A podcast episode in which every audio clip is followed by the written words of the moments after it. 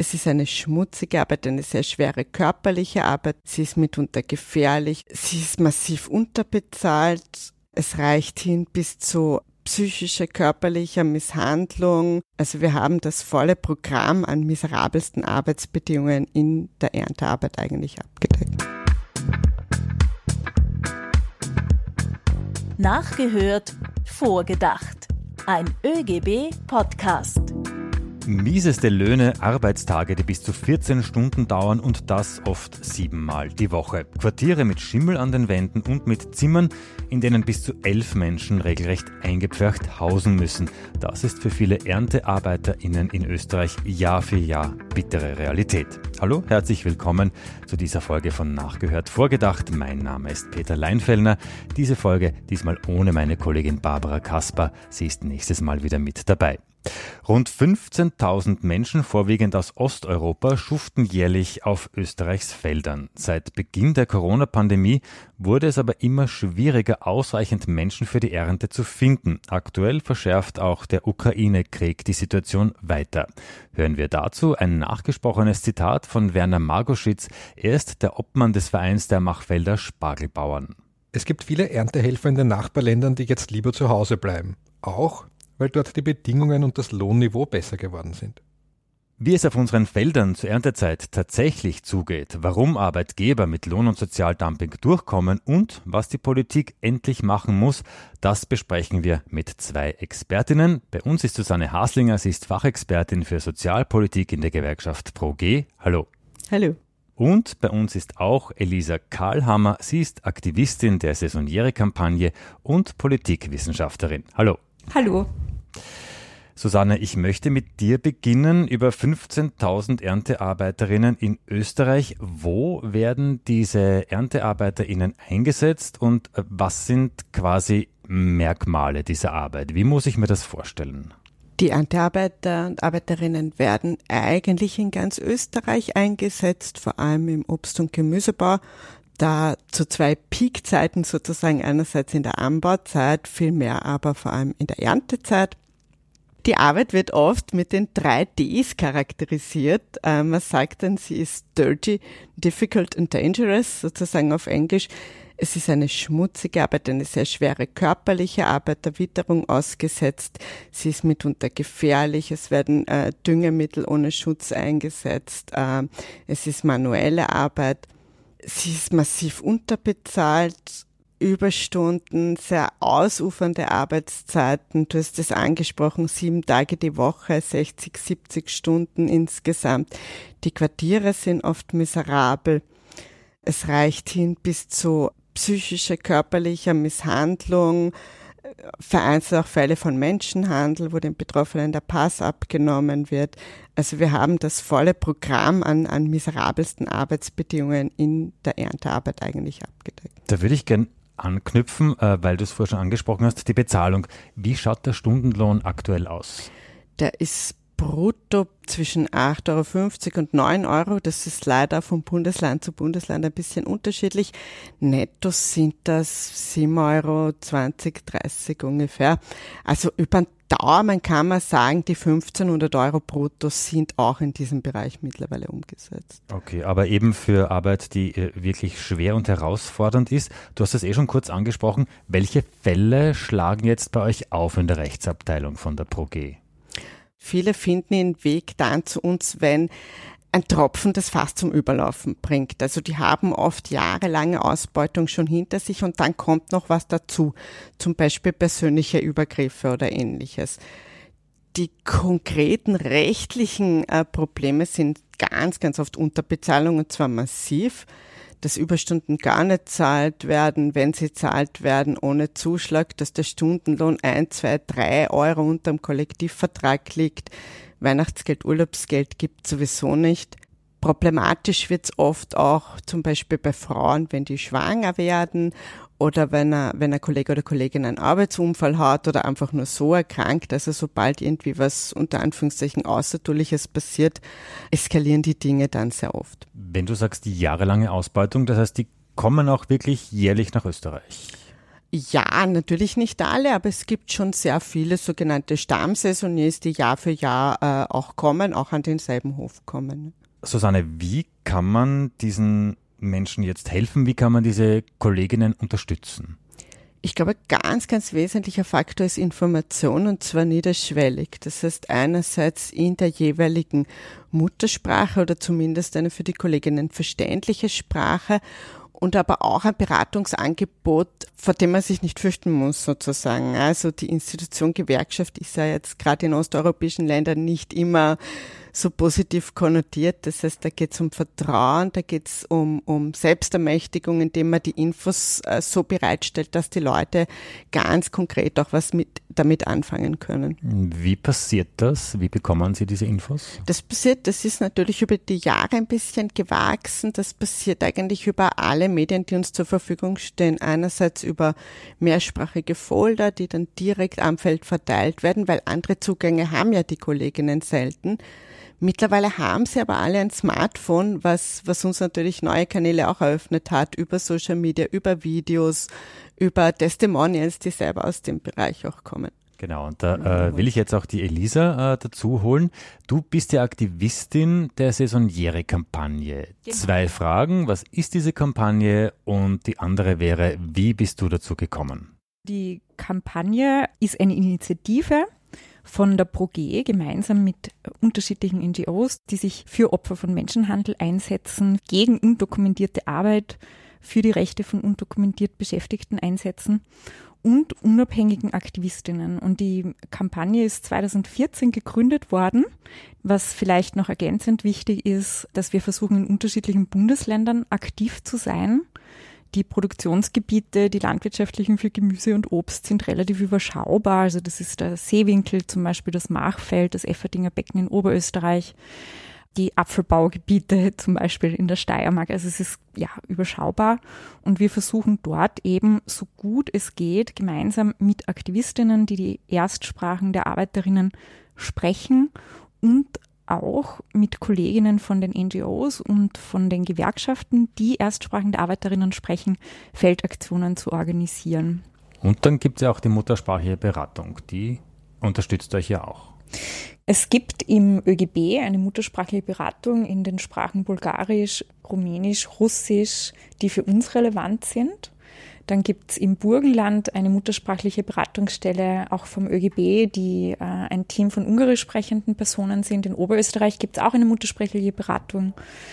Und wir haben eben die Kooperation auch mit Opferschutzeinrichtungen von Personen, wo es den Verdacht gibt auf Menschenhandel. Und im Bereich Arbeitsausbeutung im Sinne von Menschenhandel ist man relativ, also relativ schnell einmal so, dass man zumindest einmal abklären muss, ob da sozusagen mhm. das vorliegt. Wie muss ich mir das vorstellen? Das heißt, ihr fahrt dorthin, habt einen Backen Folder in der Hand und sprecht dann diese Menschen aktiv und direkt an. Also wir haben, haben zwei Strategien. Einerseits fahren wir regelmäßig in Anbaugebiete, die bekannt sind. Und die zweite Strategie ist die, dass wir immer wieder mal Hinweise bekommen.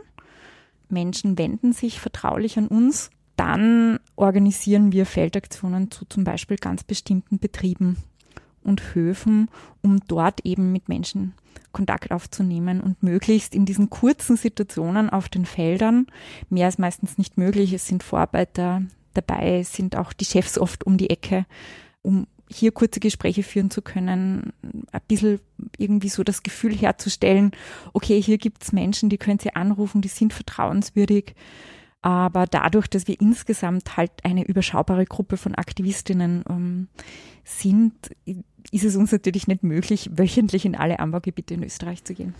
Aber jetzt stelle ich mir vor, wenn ihr da ankommt, wird euch jetzt wahrscheinlich ja nicht der rote Teppich ausgerollt, weil du sagst, okay, Vorarbeiter sind dort, manchmal auch die Chefs. Wie läuft das ab? Das kann ja nicht immer ganz friktionsfrei sein.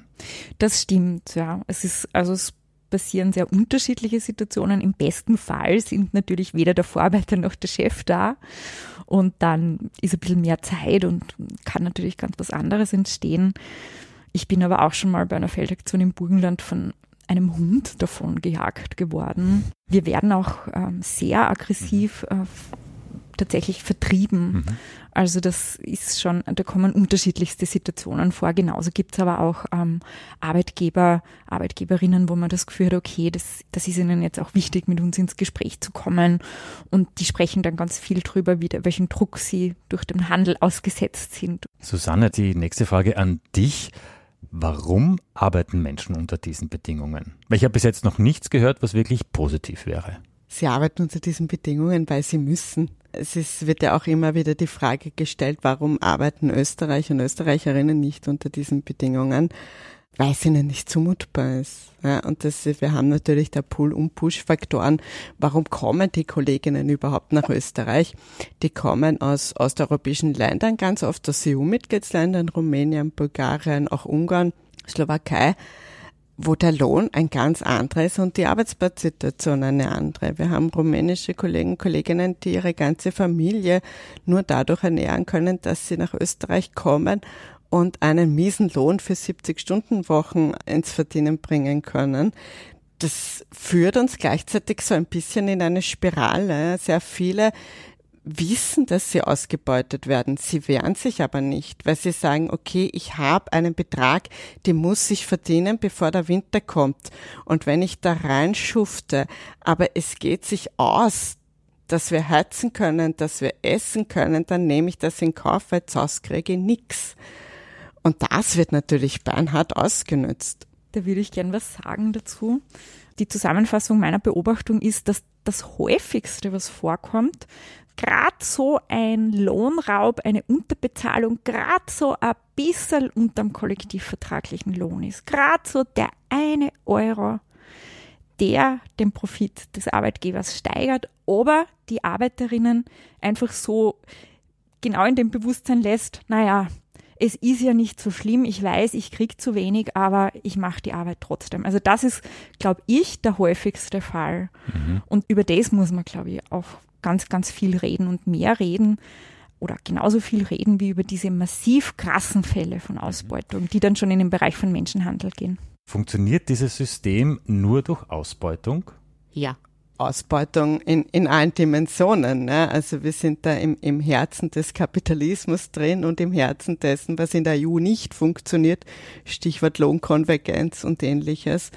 Also es gibt hier nichts, was es nicht gibt. Aber wie kann es sein, dass derartige Arbeitsbedingungen in Österreich möglich sind, weil wir gelten ja als Land mit hohen Arbeitsstandards. Hapert es da bei den Kontrollen der Arbeitsbedingungen auf den Feldern? Woran liegt es?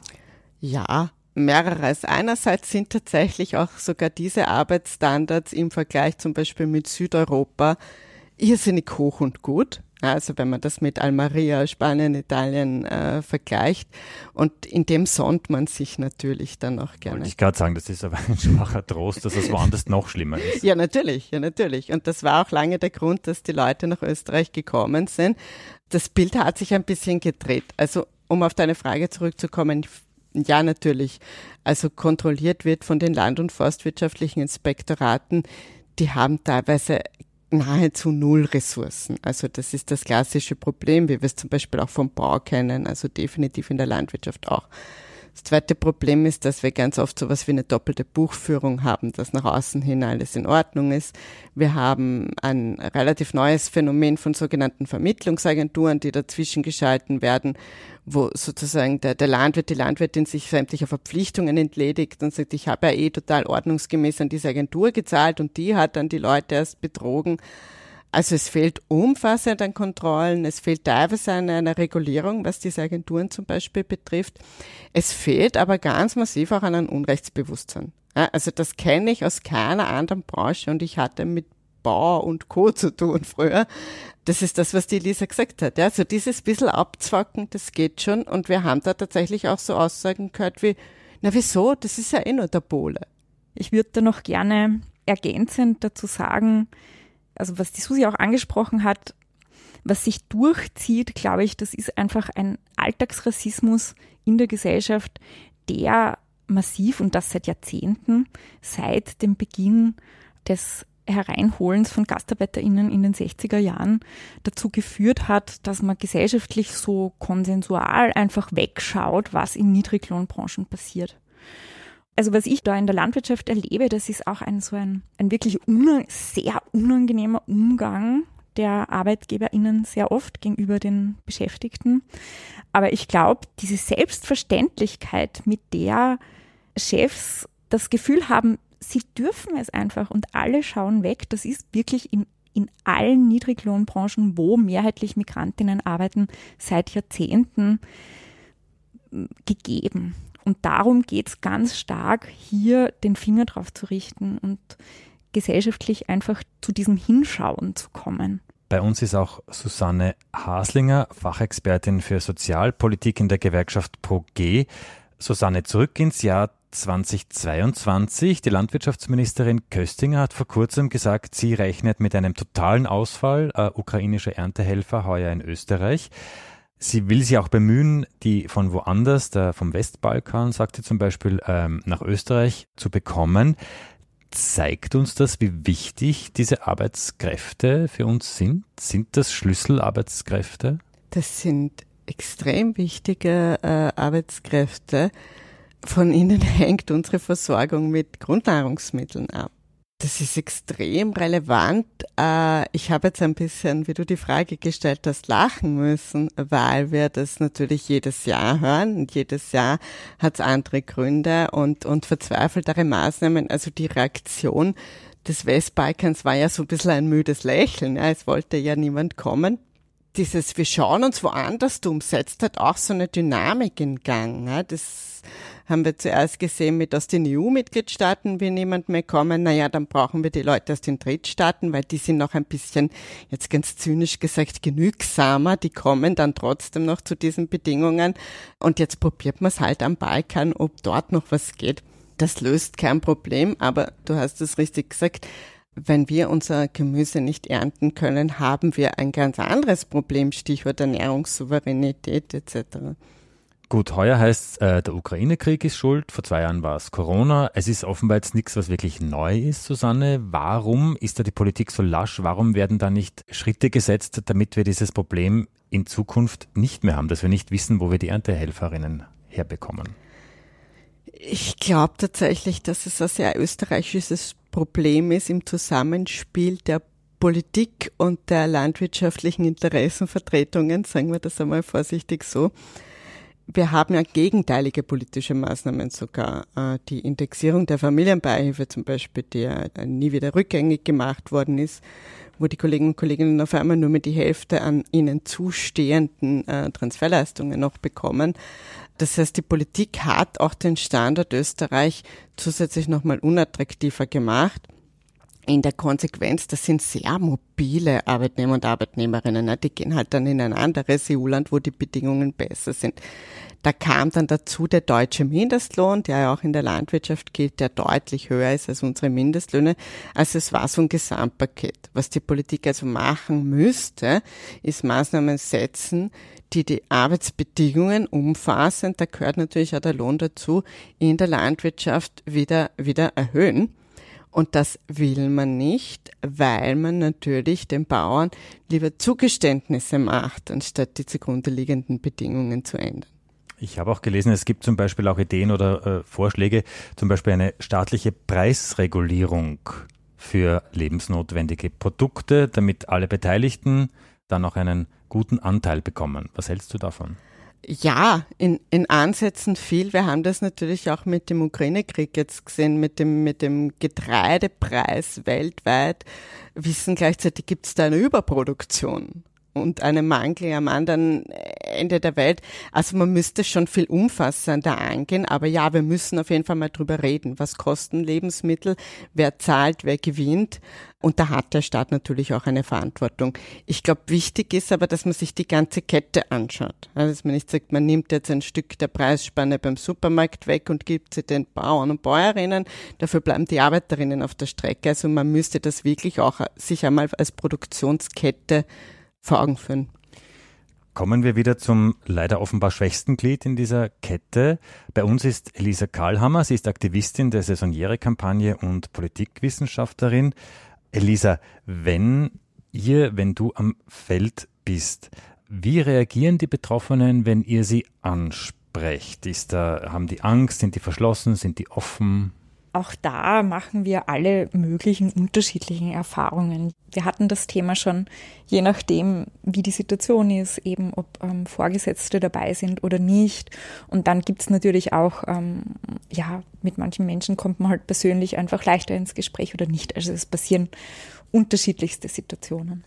Was geht jetzt in dir vor, wenn du diese Schicksale hörst? Ich habe vor allem einen sehr großen Ärger und Zorn auf die Verhältnisse, die dazu führen, dass Menschen in diesen Situationen diese Ausbeutung dann hinnehmen, weil sie keine andere Chance haben. So. Da würde ich jetzt eine Frage gerne an euch beide stellen. Was braucht es jetzt, damit Leute in Zukunft freiwillig gerne dort arbeiten, auf den Feldern und nicht aus einer Zwangssituation oder Zwangsverpflichtung heraus. Vielleicht beginnen wir mit dir, Elisa. Was müsste sich ändern? Sehr, sehr vieles. Okay. ja, also die Susi hat das ja schon angesprochen. Es sind äh, nicht nur Beschäftigte aus EU-Ländern in Österreich, sondern auch aus Drittstaaten.